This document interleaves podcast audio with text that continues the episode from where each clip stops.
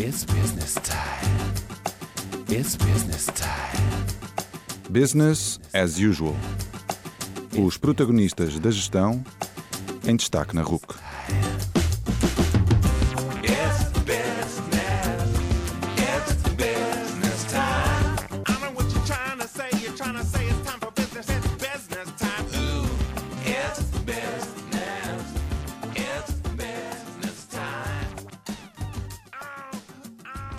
Boa noite e bem-vindos ao quinto Business as Usual.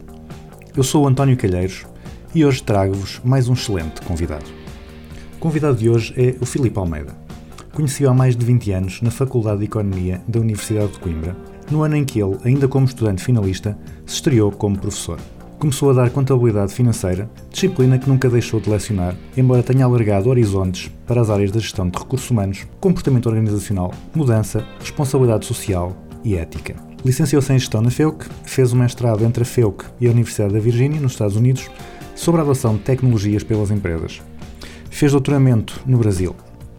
Na Faculdade de Economia, além das aulas, também investiga, pertencendo ao Centro de Estudos Sociais, e também já passou pelos órgãos de gestão da faculdade. Tem três filhos e ainda consegue arranjar tempo para ser músico. Atualmente é o presidente da estrutura de missão Portugal Inovação Social, que se dedica a promover e financiar iniciativas de inovação social. É este tema, novo, inovador e interessante, que dedicamos grande parte da nossa conversa, com o Filipe a explicar o que é inovação social, a contar como o seu programa a promove e a partilhar alguns exemplos de sucesso que já existem. Mas arranjamos ainda tempo para falar do setor social como um todo e de como a gestão é importante também aí. Falamos ainda de responsabilidade social e de um estudo muito interessante em que o Filipe participou sobre fraude dos estudantes no ensino superior. Vamos ouvir.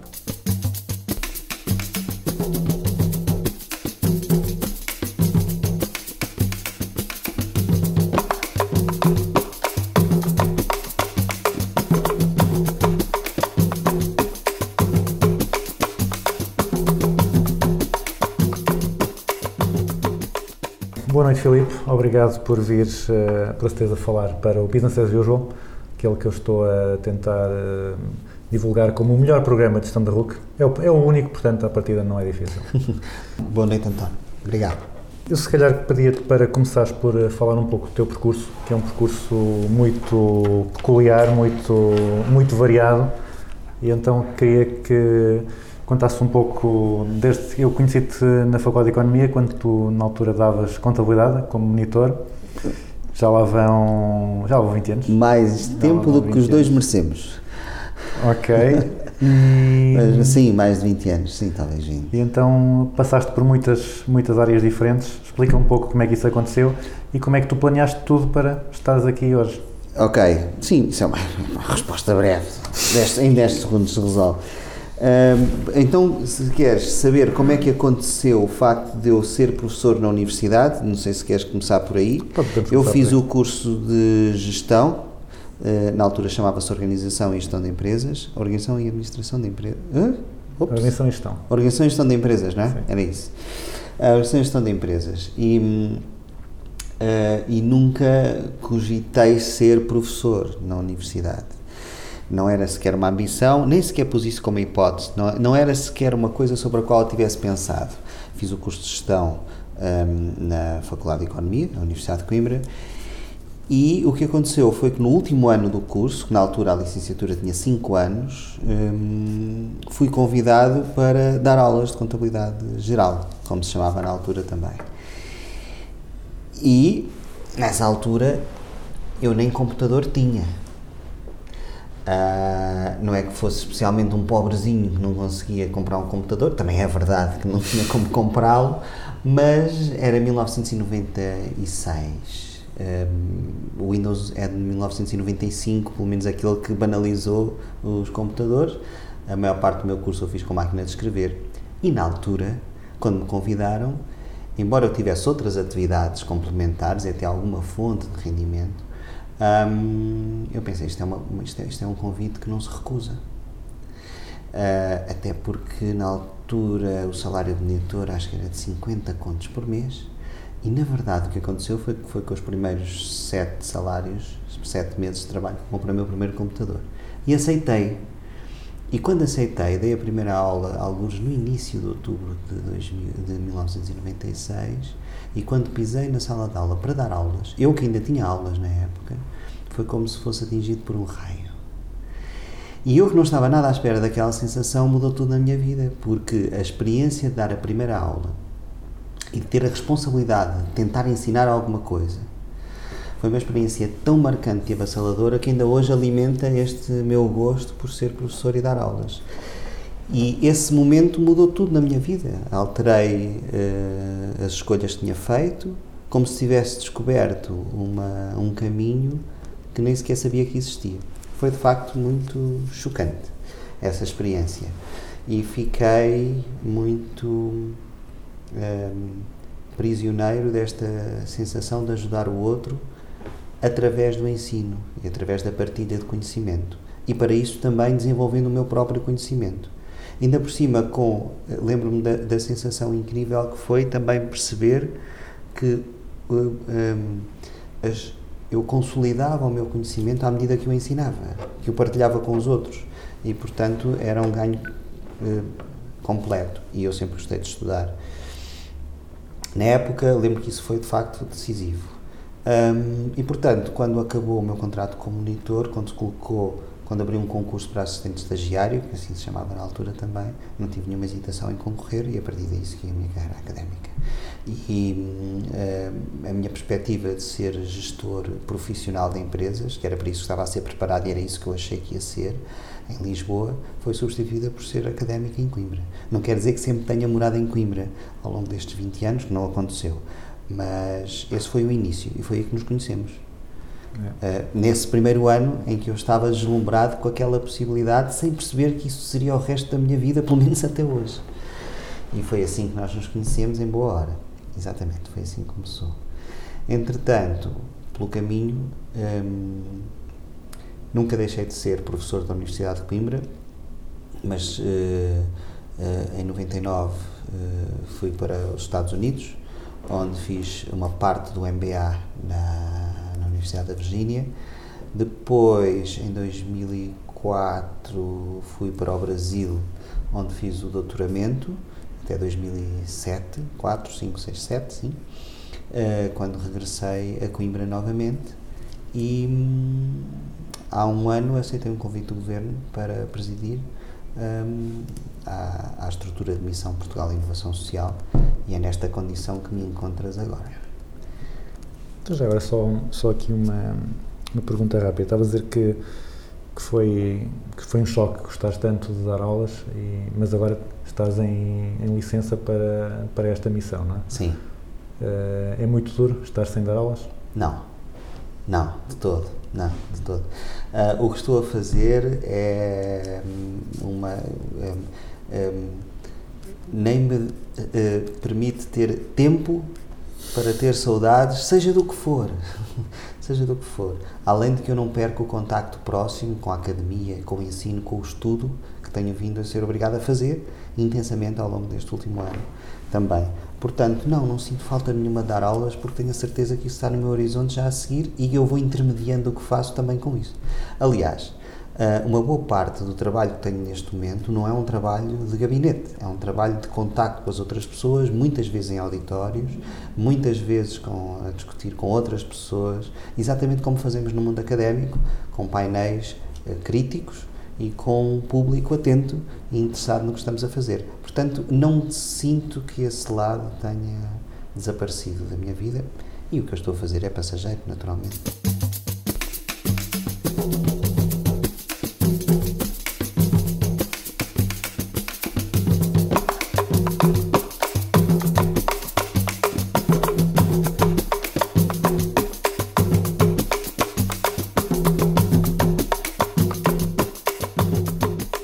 Um pouco aos nossos ouvintes o que é, que é isto da inovação social e em que é que consiste a, a, tua missão como presidente desta estrutura de missão de Portugal Inovação Social. Ok. A inovação social hum, pressupõe mudança social. O que é inovação social, tal como nós a entendemos hoje? A inovação social é o que acontece quando hum, se desenvolve e se implementa com êxito uma nova resposta, uma nova solução para um problema social. Um, e, portanto, desse ponto de vista, eh, o que nós, o que está a fazer a Portugal Inovação Social e o, a missão que tem, que é pioneira em Portugal e pioneira na Europa, é de promover a inovação social e dinamizar o mercado de investimento social. Promover a inovação social significa um, incentivar uh, a sociedade civil organizada a procurar novas respostas criativas para os problemas sociais que nós temos todos, de todo o tipo, desde o abandono escolar ao, à exclusão social, o desemprego, a doença, enfim, de vários tipos, para várias camadas da população. Portanto, este conjunto de problemas sociais tem respostas hum, de duas grandes categorias. As respostas tradicionais, mais convencionais, habitualmente contratualizadas com o Estado, como são os lares de idosos, as creches, o Sistema Nacional de Saúde, enfim, todo este conjunto de respostas que permitem que a nossa vida coletiva uh, seja sustentável do ponto de vista um, relacional e material e, e, depois temos uma segunda categoria de respostas que são as novas respostas, as respostas inovadoras, quando uh, é possível encontrar uma nova solução que tem que ser testada, experimentada, para verificar se ela é eficaz no impacto social que produz e se ela é eficiente na utilização de recursos. Uh, ora, quando essas novas respostas são implementadas com êxito, acabam por gerar uma mudança social sustentável, duradoura. Porquê? Porque encontra-se um novo caminho para dar resposta àquele problema, mesmo que não o resolva, pelo menos contribui para atenuá-lo. É, é isto que chamamos a inovação social. Uma boa parte das respostas sociais que temos hoje, estas de que falei, já foram, a seu tempo, inovações sociais, que entretanto se demonstraram tão eficazes que acabaram por integrar a política pública e hoje já nem pensamos nelas, tomamos-las como um facto adquirido. Ora, a verdade é que elas não são suficientes, porque senão não teríamos problemas sociais. Claro que os problemas se mantêm, estes, e serão e existirão sempre em sociedades gregárias como a nossa. Um, e, portanto, uh, é necessário procurar sempre outras formas de olhar o mundo que complementem estas respostas e que ajudem a que o dia da manhã seja melhor do que o dia de ontem. E o que nós estamos a fazer é exatamente isso é promover a inovação social, nascida essencialmente a partir da sociedade civil organizada, que hoje está perfeitamente capaz de entender o mundo de forma esclarecida, a educação permitiu, e de agir sobre ele, permitiu a democracia. E é isso que nós estamos a fazer. O que é que é a dinamização do mercado de investimento social? É criar também incentivos para mobilizar investimento público e privado para garantir que estas iniciativas, depois de terminada a Portugal Inovação Social, possam ter financiamento que prolongue a sua, um, a sua, o seu efeito e o impacto social que produzem. Uh, portanto, é isto. Esta iniciativa é pioneira, como disse, é a primeira vez que um Estado-membro na Europa reserva uma parte dos fundos comunitários para apoiar projetos sociais inovadores e disruptivos, como é o caso da inovação social que estamos a apoiar em Portugal. Se a forma como nós apoiamos os projetos sociais inovadores resultar, a ideia é que no próximo quadro comunitário se dissemine pelos restantes Estados-membros este modelo que estamos a experimentar em Portugal. Uh, e para, para ficar mais claro em que é que consiste concretamente a inovação social, queres partilhar alguns exemplos de, de inovações sociais que tenham apoiado ou que tenham claro. surgido agora? Já agora o enquadramento em termos de valores. Essa fatia do fundo de fundos comunitários que estamos a gerir é de, 150, é de cerca de 150 milhões de euros. Eh, que é uma fatia pequena no conjunto total de 25 mil milhões de euros a corresponde o Acordo de Parceria Portugal 2020, 2014-2020. Ao longo destes sete anos, temos esta pequena fatia de 150 milhões de euros para apoiar estes projetos sociais inovadores. Um, e eh, fazemos-lo uh, através de quatro instrumentos de financiamento que estão alinhados com o ciclo de vida destes projetos de inovação social. Temos um primeiro, que é a capacitação para o investimento social, que visa financiar não o projeto de inovação social propriamente dito, mas o desenvolvimento de competências de gestão nas equipas que vão desenvolver esse projeto de inovação social no futuro ou que já o estão a desenvolver, quando sentem necessidade disso. Portanto, é o um momento prévio à inovação social. Uh, nesse instrumento de financiamento já tivemos um primeiro concurso com uma dotação de 3 milhões de euros tivemos 168 candidaturas que solicitam quase 8 milhões de euros de financiamento. Estamos agora a finalizar hum, a análise destas candidaturas. Estou convencido que vamos aprovar quase 100 eh, destes projetos e esgotar a dotação dos 3 milhões de euros. Teremos notícias em janeiro, em princípio. Depois temos as parcerias para o impacto, que é o segundo instrumento de financiamento. As parcerias para nas parcerias para o impacto, nós financiamos diretamente ahm, os projetos de inovação social num modelo de eh, cofinanciamento com investidores sociais, privados ou públicos. Nós financiamos 70% do projeto e os outros 30% têm que ser financiados por um ou vários investidores sociais, públicos ou privados. Neste caso das parcerias para o impacto, já tivemos um primeiro concurso também, eh, com uma dotação de 7 milhões de euros, que foi esgotada com ehm, 35 projetos aprovados a nível nacional. Um, estes 35 projetos aprovados têm uma necessidade de financiamento de 10 milhões de euros, sete dos quais através de fundos comunitários, os outros três são os tais investidores sociais. Um, metade desses 3 milhões são entidades municipais ou intermunicipais e a outra metade são entidades privadas do setor lucrativo ou não lucrativo. E assim se distribui.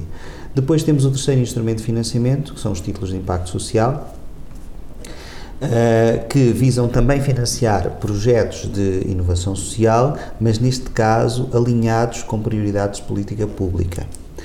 Esses projetos, as entidades que desenvolvem esses projetos contratualizam connosco um conjunto de resultados sociais mensuráveis, quantificáveis, que se forem atingidos, nós reembolsamos integralmente o ou os investidores que financiaram o projeto.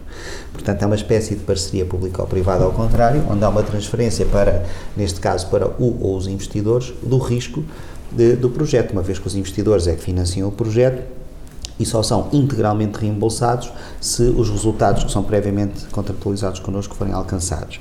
Como é que nós garantimos que esses resultados estão alinhados com prioridade de política pública? É que nenhuma candidatura pode ser feita sem ser validada pela entidade pública responsável pela política setorial, que vai confirmar a relevância do projeto, dos indicadores e das métricas propostas. E assim é uma forma também de orientar a inovação social e esta energia criativa para projetos que visem encontrar novas respostas para problemas que são orientados para temáticas prioritárias no âmbito da política pública. Um, enfim, isto são os títulos de impacto social. Tivemos também já um primeiro concurso, são projetos em geral mais robustos, exatamente por conta destas exigências, e temos três títulos aprovados no valor de um milhão e meio de euros. Um, o que é interessante, uma vez que o título de impacto social é um instrumento inovador que foi criado em 2010, o primeiro é de 2010 no Reino Unido e não devem existir sequer 100 no mundo, ativos não devem ser 50 e portanto Portugal já tem quatro títulos de impacto social, três aprovados no âmbito da Portugal Inovação Social e um experimental 2015 com a Câmara Municipal de Lisboa.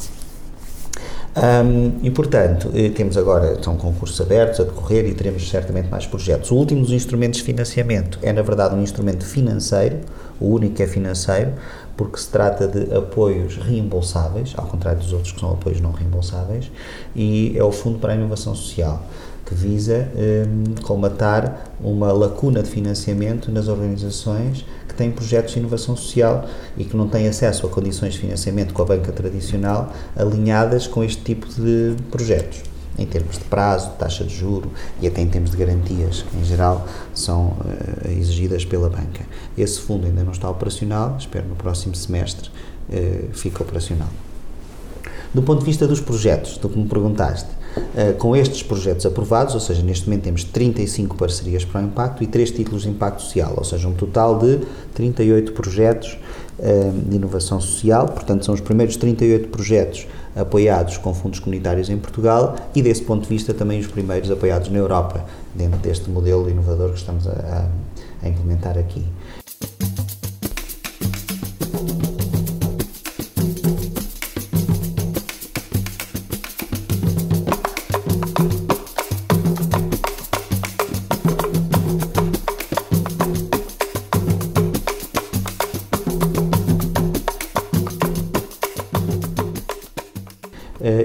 Projetos muito variados. Como o objetivo é encontrar soluções inovadoras para problemas sociais e os problemas sociais são de largo espectro, nós temos coisas muito diferentes. Por exemplo, posso falar do Colored, que é o primeiro código visual ahm, para daltónicos, que permite que todos nós entendamos as cores da mesma forma. É um projeto do Miguel Neiva, que é o empreendedor e designer criativo.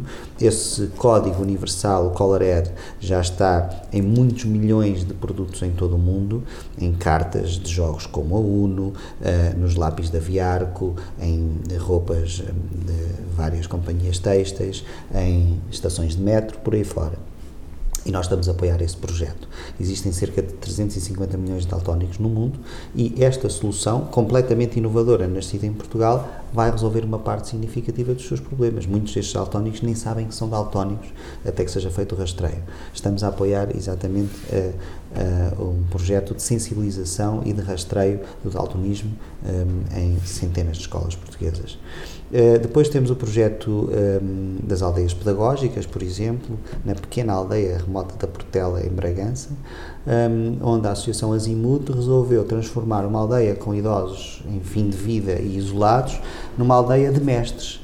Uh, onde estas pessoas, sem sair do seu contexto, revitalizaram os saberes que têm, seja o ferreiro, seja a pessoa que cuida dos animais, a que faz pão e outros saberes, um, e tornou a aldeia uma espécie de aldeia pedagógica para crianças e outros idosos e também turistas que a visitam uh, no seu contexto natural. E isso é uma forma de combater o isolamento e de criar uma ligação do passado com o futuro. Muito interessante.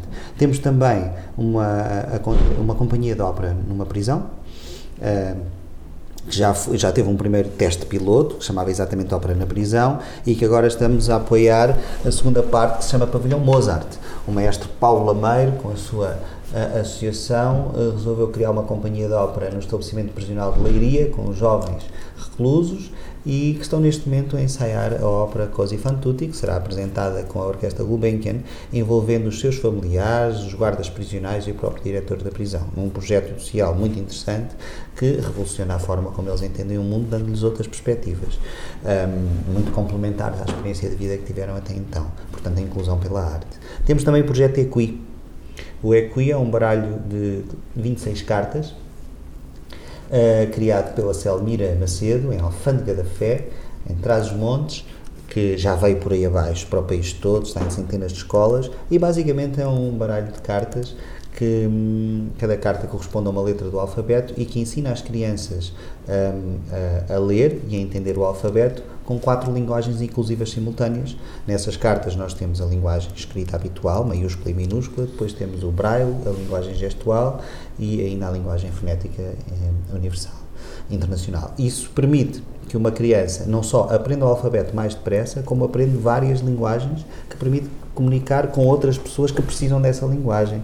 Um, temos um milhão e meio de pessoas em Portugal com dificuldades de comunicação, incluindo 600 mil analfabetos, um, e esta solução, que é uma solução muito simples, uh, permite de uma forma silenciosa revolucionar a forma como nós comunicamos uns com os outros. E esse uh, projeto é também português. Uh, e tem, não sei se temos tempo para mais, mas posso fazer uma lista. Só mais temos, um. temos, Só mais um, exemplo, só mais um. A Academia de Código. A Academia de Código, o que está a fazer Só é. eh, sim, a Academia de Código um, é responsável pelo primeiro título de impacto social, não apoiado pela Portugal Inovação Social, e nós estamos a apoiar um segundo no fundão.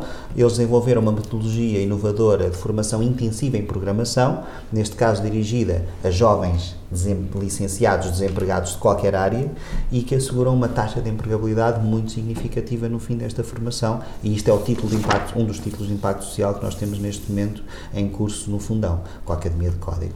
Um, já agora, um último projeto que é muito interessante, que chama-se Apps for Good.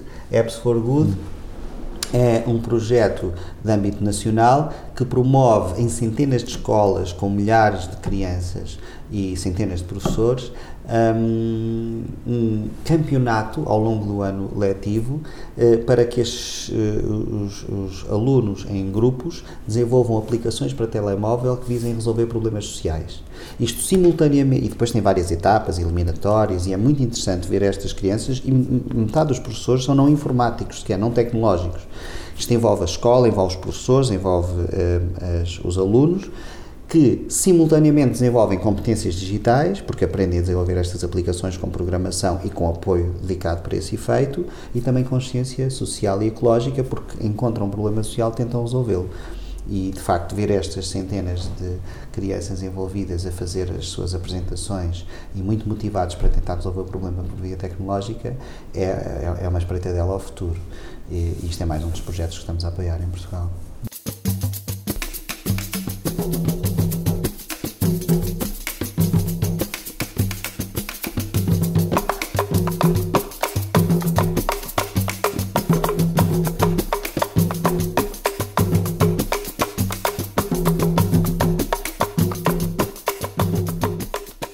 No que tu foste falando da, até dos vários instrumentos, nota-se que há uma preocupação grande em, em ter impacto e em, e em avaliar eh, esse impacto. Uhum. Um, e muitas vezes uma, um, um dos problemas com, com alguns projetos uh, mais na, na área social que as pessoas são bem intencionadas, mas nem sempre têm ou a, ou a competência de gestão ou, ou as ferramentas para serem eficazes e eficientes como, como Sim. referiste. Sim. Julgas que o facto de tu seres uh, da área da gestão e seres professor de gestão foi, é um aspecto importante para, para, para focar o programa nesse aspecto do, do impacto, que não basta boas intenções, é preciso que, que elas sejam devidamente concretizadas? Não creio que o facto de eu ser uh, professor de gestão faça diferença em relação ao programa, porque na verdade eu herdei o programa, uma vez já sou o segundo presidente que este programa teve. Um, herdei um modelo, uma linguagem, mas na qual me revejo. É, é, o que eu posso assegurar é que o facto de eu ser professor de gestão ajudou a que eu compreendesse de forma instantânea aquilo que estamos a fazer e conseguisse, naturalmente, um, promover esta linguagem e esta forma de olhar para os projetos sociais. Eu acho que há aqui, se, se quisermos descascar mais esse assunto, eu diria duas coisas. A primeira é concordar contigo. Claro, sim, o impacto social é importante. Vivemos um tempo onde é necessário evoluir da realização de projetos para a avaliação dos seus resultados. Faz todo sentido. Nem sempre o resultado aparente coincide com o impacto social profundo e duradouro. Esse tem que ser estudado de outra forma, com outros mecanismos. Mas sim, é importante avaliar o impacto social, é. Posto isto, vamos ao segundo aspecto. Será tão equivocado uh, nós acreditarmos que todos os problemas sociais se resolvem com negócios lucrativos, como será imaginar que o Estado terá recursos para resolver todos os problemas sociais sozinhos. Uh, é necessário tudo ao mesmo tempo. Certamente alguns destes projetos conseguem gerar receitas que permitem a sua sustentabilidade, Uh, mas nem todos os problemas sociais, a maioria dos problemas sociais não permite gerar receitas diretas que permitam a sustentabilidade desses projetos. E então é necessário haver recursos públicos e privados que ajudem a desenvolver esses projetos. É exatamente por isso que existe a Portugal Inovação Social. Uh, e a tónica que nós colocamos no impacto tem a ver com esta necessidade de não só uh, apoiar projetos que geram bem-estar presumido, mas apoiar projetos que consigam gerar bem-estar e já agora bem ser duradouro e que não seja apenas presumido e que seja possível de avaliar concretamente, mesmo que não seja medi-lo, mas pelo menos avaliá-lo. Isto está relacionado, e está tudo relacionado com o mesmo. Está relacionado com a ideia de que a nossa intenção é promover um, uma lógica de uh, tentativa de resolução de problemas sociais, ou pelo menos contribuição para a sua atenuação, que tenha uma preocupação com o impacto social gerado a partir dessa intervenção, que deve ser avaliado, e, sempre que possível, com a sustentabilidade desse impacto, não necessariamente do projeto. Okay? E, portanto, há aqui, normalmente estes dois assuntos misturam-se, o impacto social que se promove e depois a tentativa de quantificar esse impacto de maneira a conseguir avaliar a sustentabilidade que esse impacto possa ter naquele projeto ou noutro. Enfim, mas isto são, é, este território é um território um, é pantanoso, escorregadio pelo menos, porque cruza os saberes da gestão, que vem do meio empresarial, que tem uma finalidade lucrativa, e muito bem, com um contexto de, de problemas sociais que se devem e tentar resolver e que acabam por importar um pouco desta linguagem. E o que é que eu estou a fazer também? Estou a, a tentar que a importação da linguagem do meio empresarial, que conheço bem, porque é essa a minha, a nossa formação, não contamine um, os objetivos fundamentais da inovação social, que não são gerar projetos lucrativos, mas sim resolver problemas sociais. Por vezes, com programas que geram receitas suficientes para alimentar esse programa, esse projeto, hum, por vezes com a necessidade da intervenção privada ou pública para financiar essa resolução de problemas. O que é que aqui é hum, específico no que estamos a fazer? É que esses projetos de inovação social nascem da sociedade civil. O- nos Estados Unidos, eh, pelo menos algumas coisas que tenho lido, fala-se muito, ou pelo menos muita- muitas pessoas tentam avaliar eh, este tipo de, de iniciativas ou, ou, ou as várias eh, fundações, associações, etc., muitas vezes numa lógica de eficiência, ou seja, qual é que é, por exemplo, a percentagem dos custos que são, que são utilizados pela estrutura, ou seja, para dar uma ideia de o que é que fica na estrutura e o que é que realmente é aplicado nos seus fins. Uh, mas isso é, acaba por ser um pouco limitado, não é? porque podem, podem estar, sei lá, podem uh, gastar com a estrutura um valor mínimo, mas depois o impacto tem também não é muito grande. Portanto, o, o nível seguinte é con- conseguir quan- quantificar os impactos para as pessoas, porque o que muitos dadores uh, querem é tentar perceber onde é que devem colocar o seu dinheiro para ter o melhor impacto ou o máximo impacto possível. Aqui uh, vocês têm alguma espécie, ou quais é que são os critérios que vocês utilizam para, para medir isso, ou para já o objetivo na, na inovação é financiar o que aparece sem ainda ter que, que escolher entre os mais eh, impactantes e, e colocar de lado os menos impactantes. Bom, ahm, o primeiro nível de análise que nós fazemos a qualquer projeto que nos bata à porta, seja em que instrumento de financiamento for, é se é um projeto de inovação social. E depois vamos avaliar o seu mérito. E aí há vários níveis de gradação. Mas como é que nós identificamos se um projeto é um projeto de inovação social? Ou seja, quais são os requisitos mínimos para que um projeto que nos bata à porta seja eh, reconhecido como, ou seja, eh, tenha acesso à categoria de projeto de inovação social? Nós, em geral, usamos cinco perguntas de resposta binária. Primeiro, existe um grupo-alvo a que se dirige esse projeto? Ele é identificável? Segundo, esse grupo partilha uma ou várias vulnerabilidades eh, específicas? Terceiro, a solução que é proposta é diferenciada das soluções tradicionais e convencionais? Quarto, essa solução, mesmo sendo diferenciada das tradicionais, já existe para aquele grupo-alvo ou aquele grupo-alvo não tem nenhuma solução sequer equivalente àquela? E quinto, porventura mais importante, tem esta nova solução potencial de impacto social, ou seja, potencial de eh, alterar positivamente a qualidade de vida ou as perspectivas de desenvolvimento daquele grupo-alvo? É isto. E, portanto, nós temos que conseguir responder sim a estas cinco perguntas. Quando respondemos sim a estas cinco perguntas, já estamos dentro da categoria de projeto de inovação social. Agora vamos avaliar o seu mérito. E é aqui que nós vamos avaliar o potencial de impacto mais fino, ou seja, quantas, qual a gravidade do problema que está a ser hum, tratado, e portanto isso é um fator que é fundamental. Dentro dessa gravidade, cruzar isso com o número de pessoas que é atingido com este projeto, isso dá-nos uma dimensão de qual o alcance que esse projeto possa ter na sua intenção. Depois temos que avaliar os recursos que ele mobiliza, as redes e as parcerias que também mobiliza para aquele projeto e se isso está ajustado com os objetivos que ele pretende atingir, além da dimensão da novidade que ele traz, naturalmente, o grau de no- de no- de inovação que terá. Eh, Porque a inovação não significa que seja uma criação original no mundo. Se nós olharmos para o lado, e o lado pode ser outro país, outra região do país, um, um, e eh, encontrarmos um projeto que resultou e que é interessante, se nós o importarmos para outro território, para nós é um projeto de inovação social ali, embora não seja criado pela primeira vez no mundo.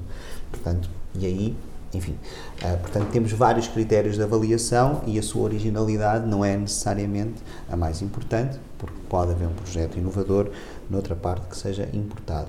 Do ponto de vista da avaliação ah, do impacto social, nós não temos uma metodologia ah, fechada para fazer a avaliação de impacto, porque todos os projetos são muito diferentes e as métricas que podemos usar têm que ser ajustadas a cada um.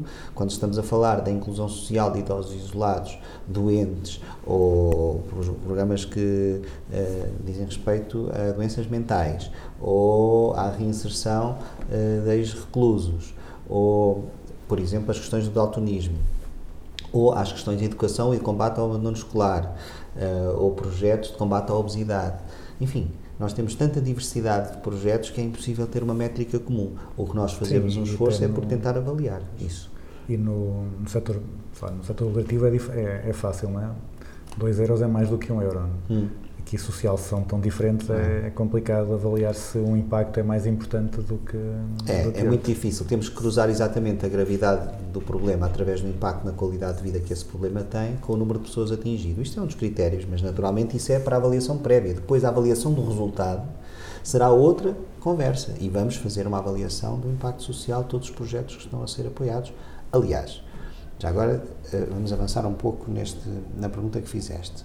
Nos, nu- num dos instrumentos, os títulos de impacto social, que é o mais inovador dos instrumentos que temos, nós, eh, o, o, o contrato é só reembolsamos o, o ou os investidores se os resultados forem alcançados. Portanto, aqueles resultados e aquelas métricas, ou seja, os indicadores e as métricas, têm que estar muito claros desde o início o que é que aquele projeto tende a atingir. Por exemplo, se ele for trabalhar com jovens desempregados, como a Academia de Código, o que contratualiza connosco é uma taxa de empregabilidade no fim daquele projeto. Temos outro título de impacto social que trabalha com crianças e jovens em risco de institucionalização, tendo em conta os seus ambientes e contextos familiares. Ah, e, o que eles, e o que esse projeto faz é tenta hum, hum, prevenir a institucionalização de jovens e de crianças em risco que são previamente sinalizadas. Se conseguir fazer isso, então será reembolsado pelas despesas que teve o investidor ao financiar aquele projeto. Agora, hum, o que é que é o próximo passo, do meu ponto de vista? O ideal. E é o horizonte que não está muito longínquo. É nós termos uma noção exata, ou tão exata quanto possível, de quanto é que é a poupança para o Estado na resolução daquele problema. Ou seja, se eu souber quanto é que custa exatamente um jovem recluso eh, por ano ao Estado, se eu souber quanto é que custa um jovem desempregado, quanto é que nos custa a todos, se um projeto me bater à porta e disser eu com este projeto e com este orçamento eu comprometo-me a alcançar estes resultados, se eu conseguir ter um custo unitário para aquele resultado que é proposto, para mim eu não preciso saber quanto é que ele gastou. Eu preciso saber é quanto é que nós todos vamos poupar. Ou pelo menos que ele gaste menos do que o que se vai poupar. eh, Claro, desde que ele diga assim, eu vou com 200 mil euros eh, desenvolver um projeto que eu sei que para o Estado poupa 300. Eu não quero saber quantas as despesas que ele teve. Para já, o que nós fazemos é reembolsar despesas. E o orçamento é com base em despesa real. Ah, eu acho que o próximo passo devia ser este. Nós temos é que ter a, a- a segurança desse número. E eu sei que muito em breve será anunciado em Portugal exatamente o primeiro projeto que faz exatamente isso, que vai apresentar o custo unitário para o Estado de muitas dimensões da nossa vida coletiva. É um projeto pioneiro em Portugal, também pioneiro no mundo, num certo ponto de vista, e vai ser fundamental para dar este passo. Nós sabemos quanto é que custa, eh, quanto é que custam, do ponto de vista unitário, a maioria dos problemas sociais. Não é possível para todos, mas é possível para muitos. E desse ponto de vista temos aqui um critério quantitativo já muito próximo da nossa forma de pensar como gestores. Nós não temos aqui uma noção do impacto social, é outra coisa que tem que ser estudada e desenvolvida, temos uma noção da poupança para o Estado e que permite contratualizar esses novos projetos. Ah, claro, connosco tem que haver uma dimensão de inovação, não necessariamente tem que haver com toda a gente. Mas eh, isto é só uma das dimensões. A mais importante é, sem dúvida, a questão do impacto social. E essa é mais, de facto, mais escorregadia. Um, e está muita gente a tentar fazer as coisas de muita forma, mas sem um êxito consensual. Por exemplo, o SROI, conheces, sabes o que é o SROI? O SROI, o Social Return on Investment, claro que é uma a transposição do, do, do ROI, que nós conhecemos como indicador de desempenho um, financeiro, um, mas e, e que faz um esforço por traduzir uh, todo o retorno social em euros ou em unidades monetárias, de forma a poder comparar com o investimento que é feito no projeto. Mas as heurísticas de aproximação do SROI são muito discutíveis. eh, e muito variáveis de projeto para projeto, e é por isso que não- ainda não conseguiu um alcance tão consensual. Eu estou convencido que eh, um indicador desses é importante, mas tem que sofrer alguns ajustamentos fundamentais.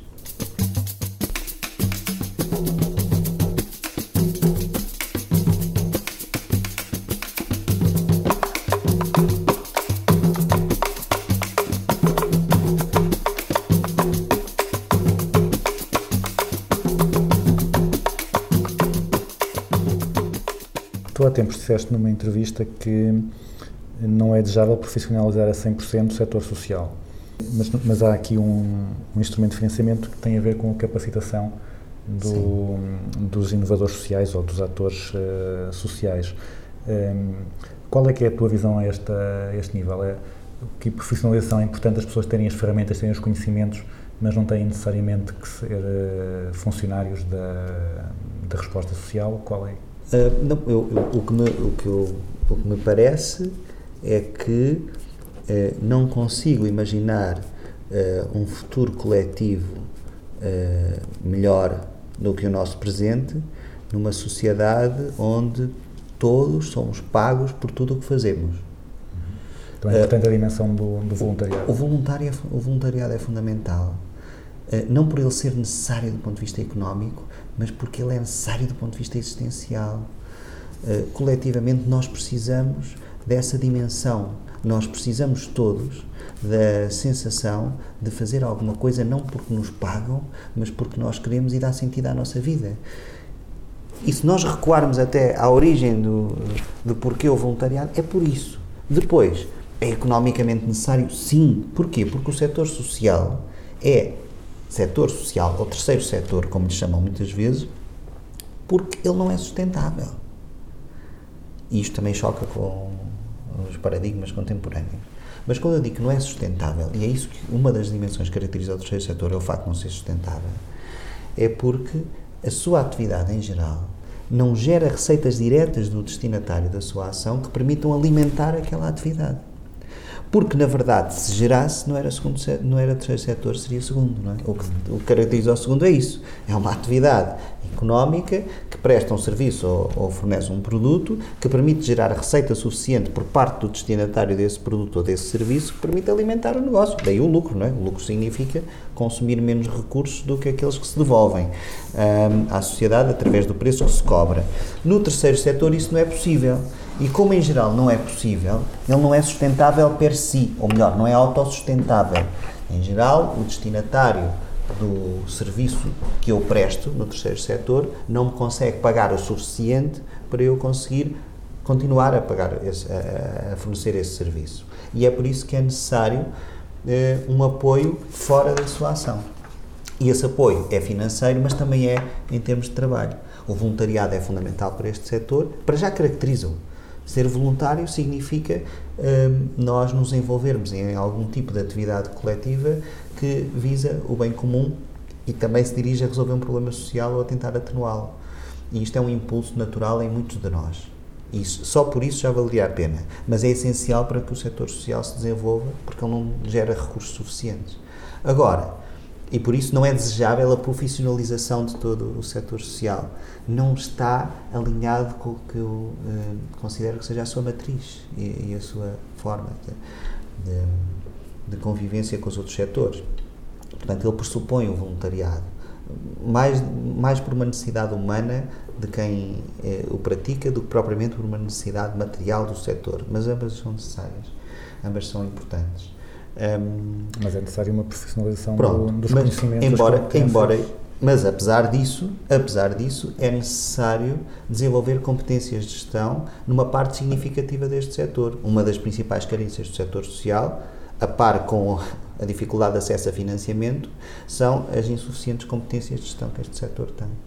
E, e as pessoas, eh, sendo voluntárias ou não, devem ter essas competências de gestão. Se são dirigentes, então devem ter competências de gestão, mesmo sendo voluntários.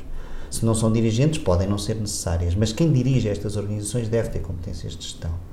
Ah, e ter competências de gestão não significa corromper o essencial do que se faz. Significa conseguir fazer de forma mais eficiente, com uma utilização mais racional de recursos, num mundo onde os recursos são de facto escassos e cada vez mais somos vigilantes em relação ao que o outro faz, então deveremos fazê-lo com o mínimo de recursos, atingir o máximo de resultado. No caso do setor social, esse resultado é o impacto social gerado.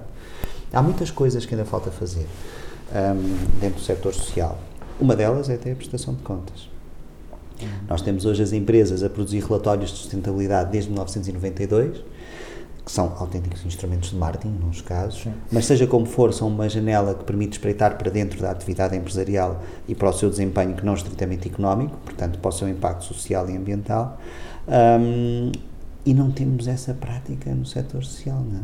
Setor social que presta um serviço fundamental, estruturante, que é a argamassa que permite que nós todos tenhamos as nossas vidas ah, sem questionar ah, muitas coisas que são fundamentais.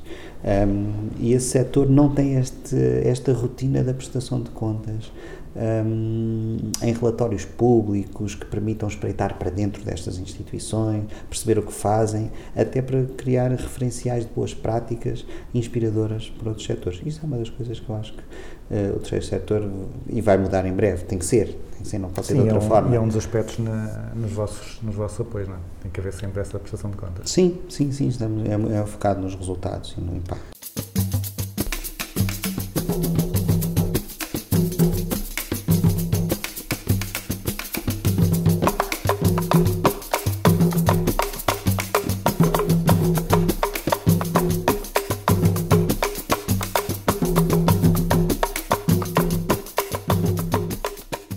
Agora a falar que muitas empresas fazem essas iniciativas de sustentabilidade mais por, por marketing. Sim, No último episódio do as Usual também estava a falar com, com o Ronaldo Coelho eh, e ele dizia que estava pouco preocupado com isso, se a responsabilidade social das empresas se era sincera ou se era hipócrita.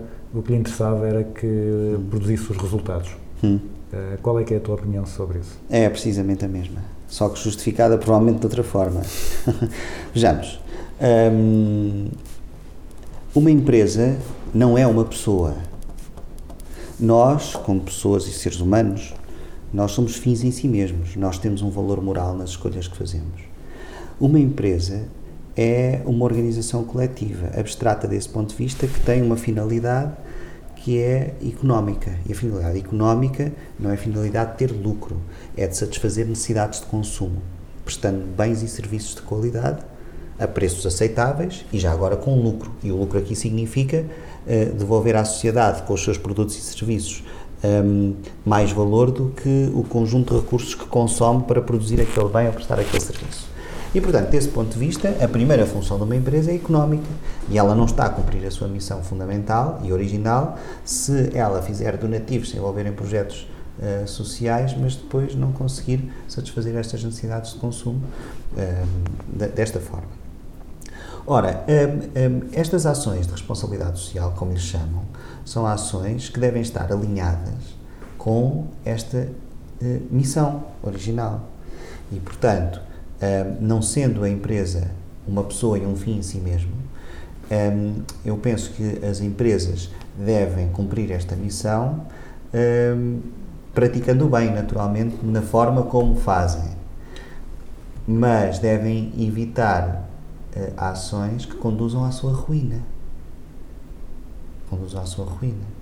A responsabilidade social significa, a sua responsabilidade social, na sua origem, é o conjunto de compromissos que vinculam as empresas perante a sociedade. E desse ponto de vista, nós temos compromissos de três categorias fundamentais: compromissos económicos, este que eu já referi, compromissos legais, de cumprir a lei, e compromissos éticos. Os compromissos éticos são, obviamente, o compromisso de ter uma conduta alinhada com os valores da sociedade e com as expectativas que a sociedade tem. Hum, em alguns casos, naturalmente, quando estes valores são com, com, com- conflituam entre si, os valores éticos devem prevalecer se- sempre sobre a lei e a lei deve prevalecer sobre eh, a finalidade lucrativa. Isso sempre.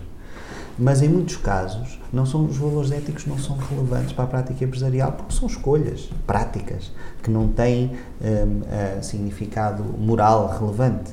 E, portanto, há que fazer uma escolha racional na gestão de recursos.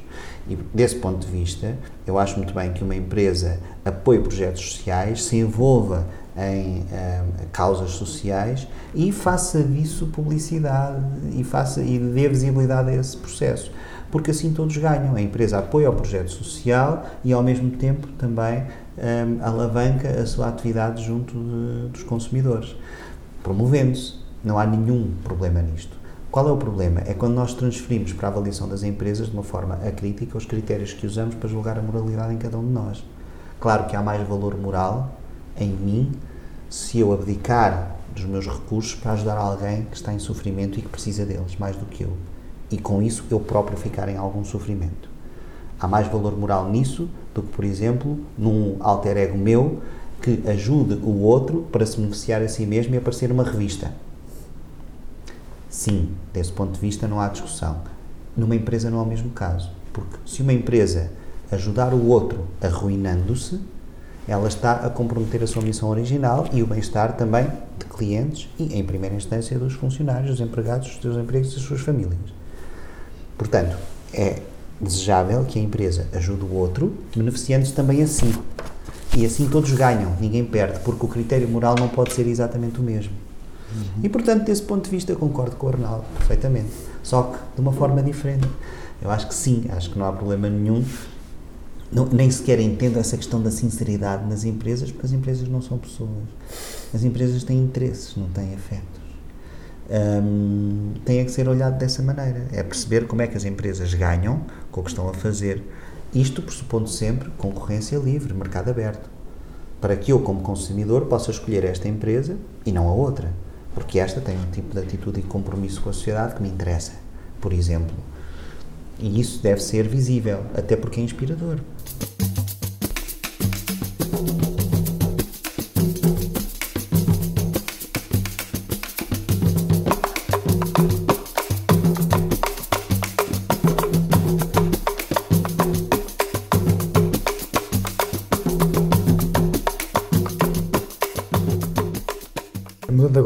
Tópico, eh, um- tu fizeste um trabalho sobre um estudo, um estudo sobre fraude académica, Sim. eh, que, é um, que é um tema que, que também tem estado um pouco na, na, na ordem do dia. Hum, o que é que, quais é que foram as principais eh, conclusões que tu retiraste e as principais surpresas? O que é que tu estavas à espera que fosse de uma, de uma maneira e, e saiu de outra? Hum, esse estudo, esse estudo foi, talvez até à data, na altura era, com certeza, foi o maior estudo sobre fraude académica em Portugal. Nós tivemos alguns cuidados eh, que foram muito cansativos para nós do ponto de vista metodológico, que é o cuidado de questionar milhares de alunos de uma amostra representativa das várias áreas científicas em Portugal e questioná-los presencialmente, em sala de aula, com resposta em questionário em papel, ali, à frente da pessoa que estava a fazer as perguntas. Estamos a falar de milhares de alunos. Fizemos a mesma coisa com professores. Com professores foi um questionário online. Mas tivemos também alguns poucos milhares de respostas de professores do ensino universitário e politécnico.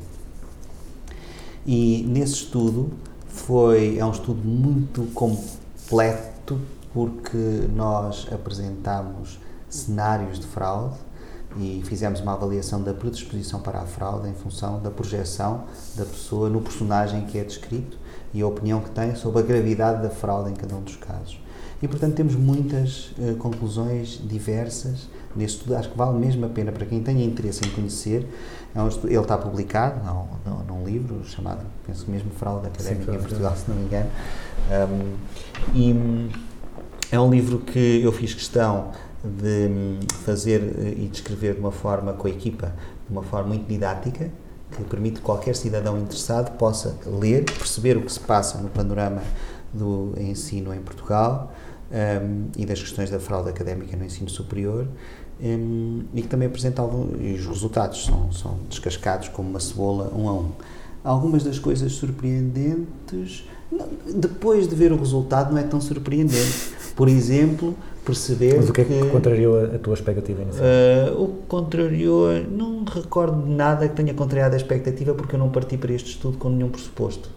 É um estudo exploratório. Eu não sabia de facto como é que estava a situação da fraude em Portugal. Já existem alguns estudos, mas nenhum da forma como nós estávamos a fazer, uh, como nós fizemos. E portanto, sinceramente, eu não, eu não tinha uma grande expectativa.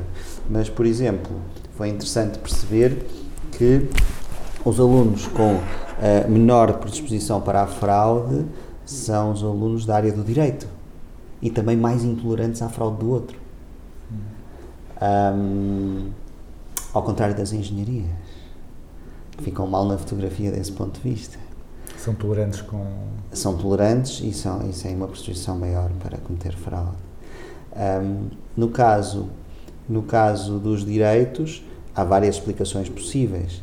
Por exemplo, a explicação de que eh, é um curso que não só não permite facilmente a fraude, como é um curso onde se estuda a lei, o rigor, o, o estudo do que está certo, do que está errado, e desse ponto de vista, eh, não permitindo a fraude, é também mais intolerante à transgressão por parte do outro. É isso que eles aprendem. Faz sentido. Ahm, Recordo-me também de um resultado, hum, há pelo menos dois resultados que eu posso destacar que são interessantes para mim como professor.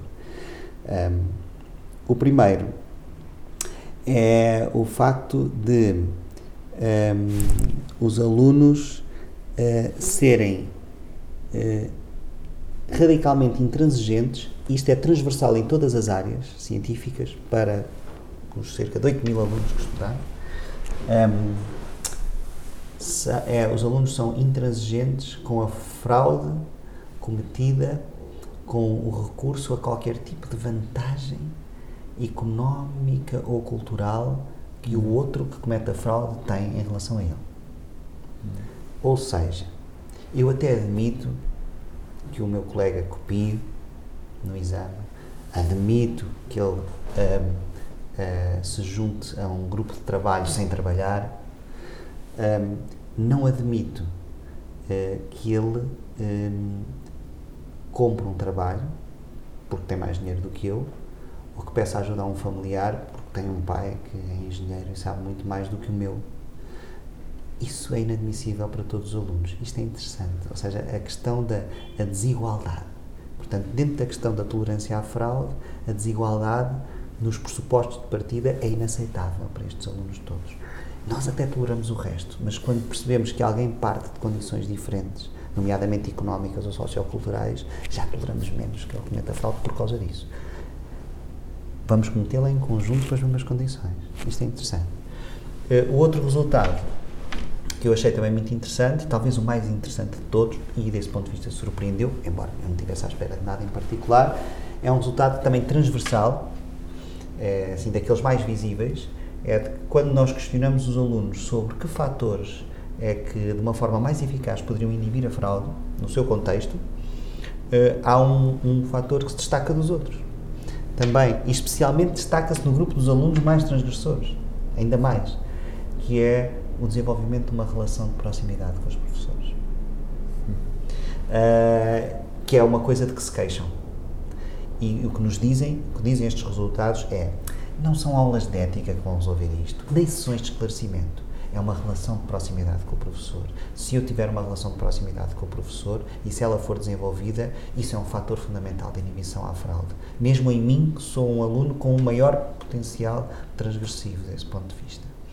Isto é uma queixa transversal, que diz muito também do sistema de ensino que vamos tendo e das relações que se vão desenvolvendo dentro da sala de aula e que são fruto de um contexto onde os próprios professores eh, são orientados para desenvolver muito mais a sua atividade científica do que a sua relação pedagógica com os alunos.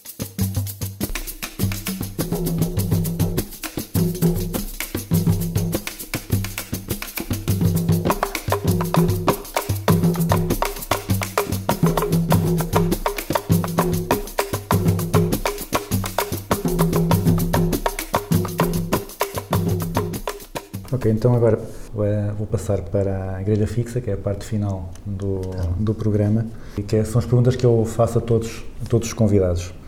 E a primeira é uma empresa que tu admires, ou um, um guru da gestão, um gestor, ou um teórico, ou algum autor, alguém ou alguma organização que te que tenha marcado e que tu achas... O maior de todos para mim, Henri Fayol, que há mais de 100 anos tinha razão sobre algumas coisas fundamentais da gestão. O Henri Fayol foi o fundador da doutrina da gestão. E o livro que ele publicou em no- 1916, se não me engano, sobre a gestão industrial, geral e industrial, como se chamava, fruto da sua larga experiência como diretor eh, de Minas em, em França, eh, estabelece alguns princípios fundamentais que ainda hoje usamos para definir o que é a gestão e como é que ela deve ser feita e quais os princípios fundamentais. Ele estava à frente do seu tempo ainda hoje, porque ele advogava que a gestão devia ser um ensino, devia ser uma, um conhecimento ehm, transversal a todas as áreas e que devia ser ensinado desde a escola primária, porque a gestão faz parte da nossa vida e ninguém consegue ser um cidadão completo se não for um bom gestor da sua própria casa, do seu espaço, de uma igreja, de uma escola ou então também de uma empresa. Desse ponto de vista, ainda hoje ele tem mais razão do que nós. Segunda pergunta, um livro que toda a gente devia ler, um que tenha marcado ou que tu Senhor costumes Ventura. O Senhor Ventura, de Miguel Torre. É preciso explicar ou deixem aberto? Uh, por, uh, por questões mais uh, literárias ou por, por lições que retiras lá? Porque é uma síntese do espírito empreendedor, natural no português, aventureiro, cético e alquimista do seu destino. Ok. Um, conceito ou prática mais uh, mal compreendida, mais, como diz em inglês, mais misunderstood na gestão? A sustentabilidade. O que é que as pessoas entendem mal na sustentabilidade? Confundem a sustentabilidade da minha existência com a sustentabilidade do efeito ou do, do impacto da minha existência. Uh, e um conceito ou uma prática sobre o qual tu tenhas mudado de ideias ao longo da. de alguma coisa que quando tu inicialmente conheceste achaste que era, uma, que era excelente e depois mudaste ou vice-versa? Desde há 20 anos? Sim, por exemplo. Eu já não me recordo da maioria das coisas em que acreditava há 20 anos. Deve ser um mecanismo de segurança que se desenvolve em relação ao futuro. Mas. hum, hum, uma das descobertas dos últimos anos, vá, dos últimos 20 anos também, é esta descoberta de que a sociedade civil se pode organizar para hum, agir sobre si mesma. Descobrir que existe um terceiro setor, ou este setor muito largo que hoje se chama da economia social, que do meu ponto de vista, pegando nos ensinamentos do Fayol, deveria ser ensinado desde a escola primária.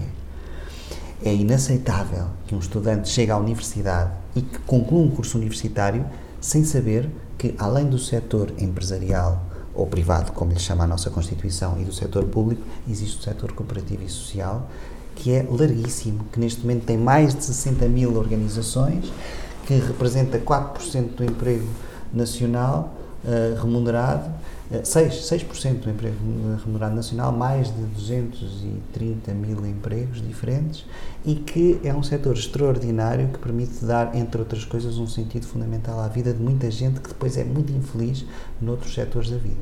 E este setor da economia social, que eu fui descobrindo ao longo dos anos, hum, acho que é talvez a maior das descobertas, embora eu seja professor de gestão de empresas.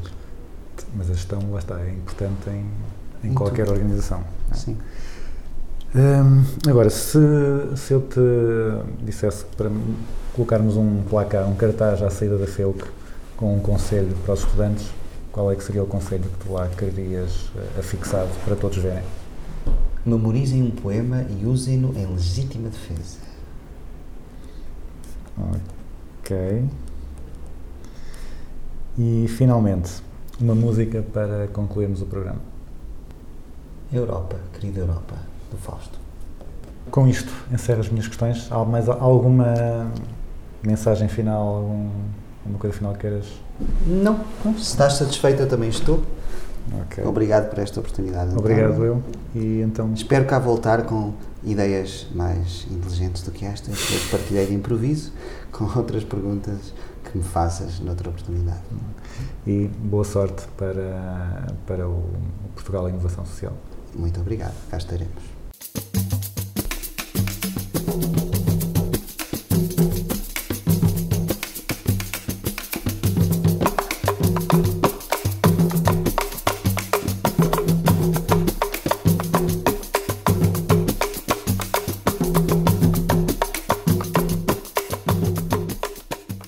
Terminamos assim o nosso quinto Business as Usual. uma conversa muito enriquecedora sobre um tema novo e muito interessante. O Business as Usual regressa daqui a 15 dias. Até lá, tenham um bom Natal e fiquem com a música sugerida pelo Filipe Almeida. Europa, querida Europa, de Fausto. Europa nascida na Ásia profunda, filha do rei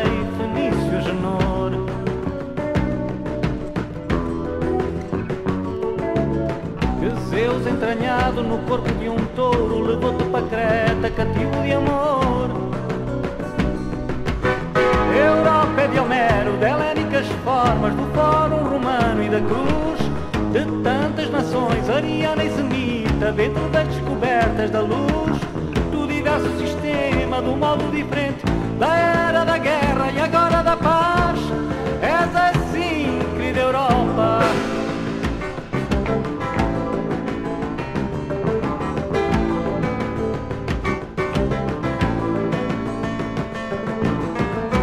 Te quero toda do mar à montanha, vem que eu te quero muito mais bela que o mar.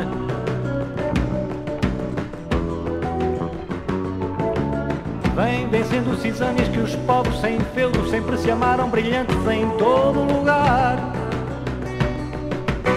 Teu chão não é traste de meros mercados, de pauta aduaneiro cifrão. É um terrunho de almas, uma ideia, um desejo de uma nova maneira em fusão. Cor-de-rosa, sem a má consciência no verso e na prosa. Só por ti, querida Europa.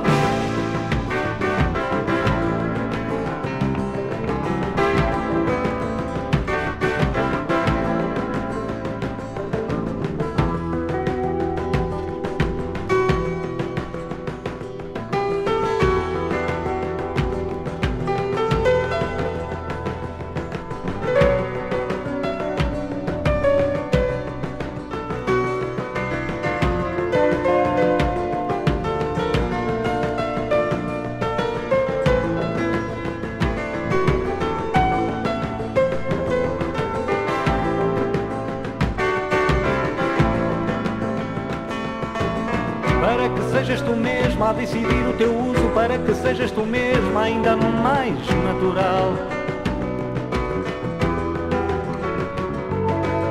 Não me toques, não cantes o beat americana, que esse já nós conhecemos na versão original. Aguenta-te firme, livre de imitações, espera só mais um pouco, já vai. O que resta, o que sobra, aquela mesma saudade, toda a imaginação, ainda mais.